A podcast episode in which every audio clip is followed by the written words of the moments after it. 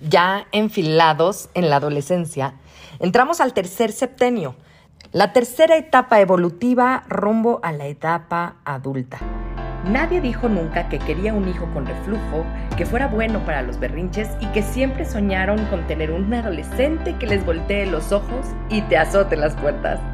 Todos incursionamos en esta aventura de ser padres diciendo, a mí va a pasar. Y lo cierto es que a todos nos sobrepasa en algún momento. No nacemos sabiendo ser padres, pero hay técnicas que te enseñan a resolver muchas dudas y son mucho más eficientes que los consejos de la suegra. Bienvenidos al podcast de Academia para Padres. Caminaremos en las diferentes etapas del desarrollo primario de estas pequeñas personitas para ayudarte a crear este ambiente libre de caos y con estructura y hacer que las cosas pasen. ¿Estás listo? ¡Comenzamos! Aquí es donde me acuerdo de Mafalda cuando decía, ¡paren el mundo, que me quiero bajar! y no, no lo podemos parar ni nos podemos bajar pero en mi acompañamiento te haré mucho menos complicada esta etapa. ¿Me sigues? Muy bien. Pues a los 14 años ya habíamos quedado. Los chicos y las chicas tienen una sensibilidad específica y reforzada hacia sus propios sentimientos y experiencias. Esto necesita protección. Y sí, a partir de esta etapa, algunos jóvenes se disfrazan, las chicas se vuelven coquetonas, quizás atrevidas o desafiantes. Ellos, por su parte, pueden defenderse con comportamientos introvertidos o incluso una apatía y falta de interés en el mundo. En su manera de tratar de comprender todos estos cambios. Los sentimientos de este periodo requieren de confianza explícita y de un guía. Ahí te va un tip. En esta edad, las asignaturas artísticas no son un lujo, en realidad son una necesidad vital. La escultura o la guitarra, la talla en madera o el modelado en barro y todo el caudal de sentimientos y emociones que se libera a partir de este trabajo. Con ello se modelan el espacio anímico y se hace subjetiva. Por eso, en la escuela es básico el teatro, una actividad que logra eh, descargar toda esta concentración de emociones, todo el carrusel que experimentan en esta etapa tan cambiante. De la Olla Express. Como te expliqué en un podcast anterior, las actividades artísticas dejan salir un poco de esta pasión, liberan y mientras más aprendan a esta edad a salir de ellos mismos, y entregarse a una tarea que les exija concentración y fuerza, tanto espiritual como física, más saludable y más fuertes se hacen. Entonces, yo te recomiendo buscar actividades en las que participen y trabajen los tres niveles, el intelectual, el sentimental y el de la voluntad. Esta pedagogía les permite el regreso a la fantasía, a la creatividad y a lo lúdico, pero también fortalece su voluntad y la construcción de su vida en equilibrio. En el plano intelectual encontrarán consuelo y sosiego en las ciencias, por ejemplo. Un adolescente gana confianza en las fuerzas de su, de su libre pensamiento y en proyectos de investigación. El hecho de que ellos se sepan capaces que pueden cambiar el mundo en el momento en el que se lo quieren comer y cambiar. Deja entonces que redirija sus fuerzas, que las canalice, porque es en esta etapa cuando se forma la personalidad. A los 15 años de edad comienza formalmente el interés por las relaciones románticas y la sexualidad, aunque ahora podemos ver a muchos niños más jóvenes entradísimos en eso desde antes. Y sí, siguen manifestando esa independencia de los padres. De hecho, es cuando decimos que ya los vemos poco y que pasan más tiempo con los amigos. Y todo esto es normal. Ah, pero también los adolescentes en esta edad aprenden hábitos de trabajo más definidos, se muestran mucho más preocupados por sus estudios y claro, por su futuro. Incluso ya hay quienes muestran distinción entre lo correcto y lo incorrecto. De hecho, es importantísimo. Y aquí es vital que como padres estemos atentos a cualquier cambio en su comportamiento, porque es cuando la revolución de los sentimientos y hormonas, tanto como las experiencias y transformaciones, puede provocar en ellos pensamientos depresivos o ansiosos o incluso suicidas. Aquí es cuando el ser padre se vuelve interesante, porque hay que estar presente con los hijos, pero sin estar realmente. Es importantísimo demostrar interés en sus actividades extracurriculares y animarlos a participar en ellas, así como también motivarlo a participar en actividades cívicas de una comunidad. Es importante que se sepan útiles para la sociedad. Al mismo tiempo, hay que respetar su privacidad tienes que ser su guía y no se vale quitar la Habla, habla, habla y habla con ellos sobre los riesgos de las drogas, sobre la sexualidad, sobre los riesgos de manejar un vehículo o una motocicleta. Habla sobre el suicidio y enséñales signos de advertencia, sobre los riesgos, por ejemplo, del cigarro y el contacto sexual sin protección. Explícale la importancia de escoger amigos que no actúen de manera peligrosa o dañina. Pero no solo hables, también escucha lo que tienen que decir. Suéltalo, sí, pero permanece ahí al tanto de dónde y con quién está.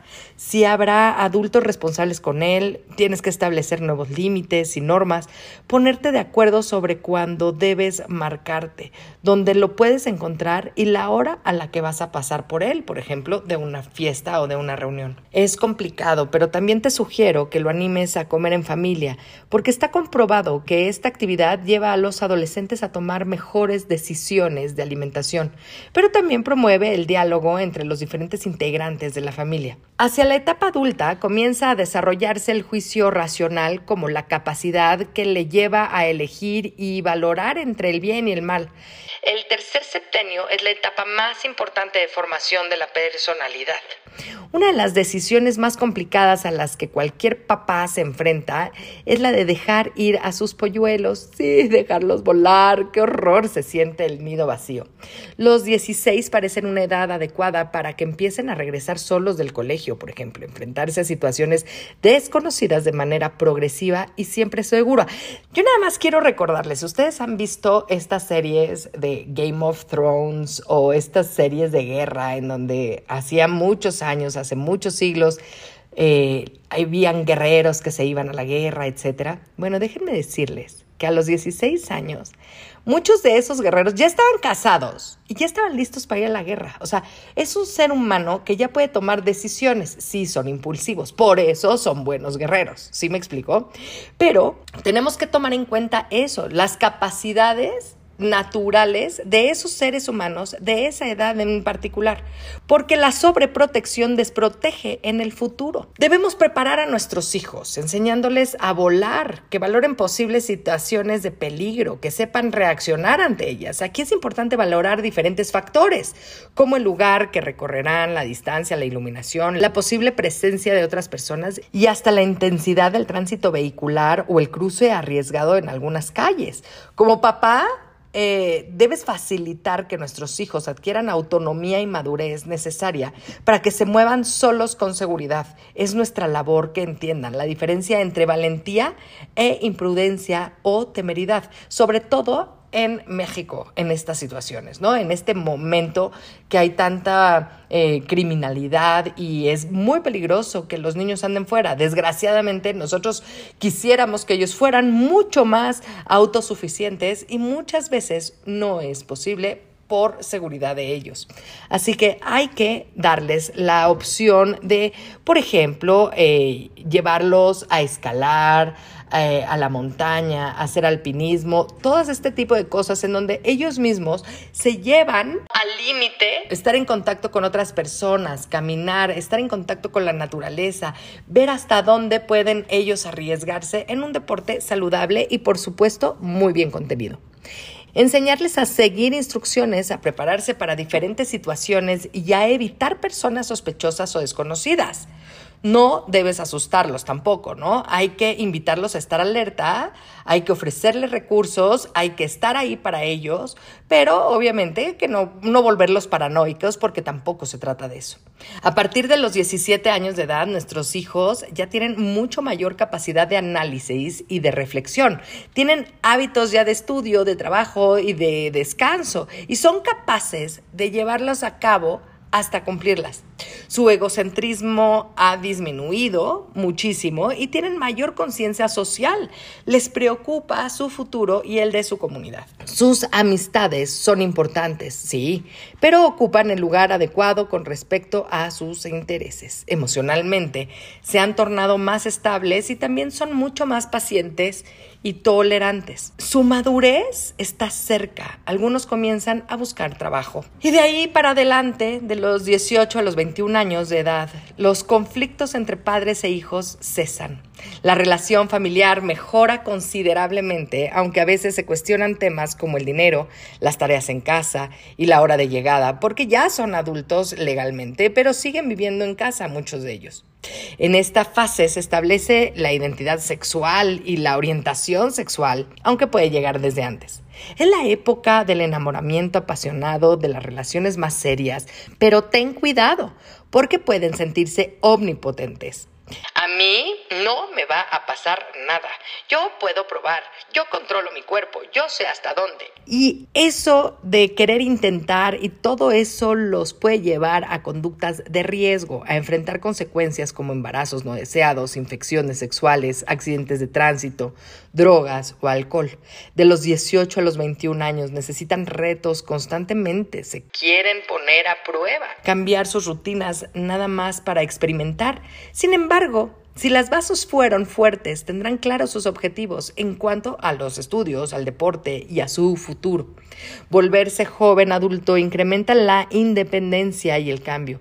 Cambio al ir a la universidad, por ejemplo, al mudarse, a comenzar un trabajo. Y sí, vas a estar de acuerdo conmigo en que esta independencia se fue fraguando etapa a etapa. Y sin embargo, no te garantizo que dejes de preocuparte por su seguridad, salud, éxito. Pero ciertamente debes confiar en el trabajo que hiciste como papá o como mamá. Dejarlo libre, pero permanecer en contacto, estar ahí por cualquier cosa.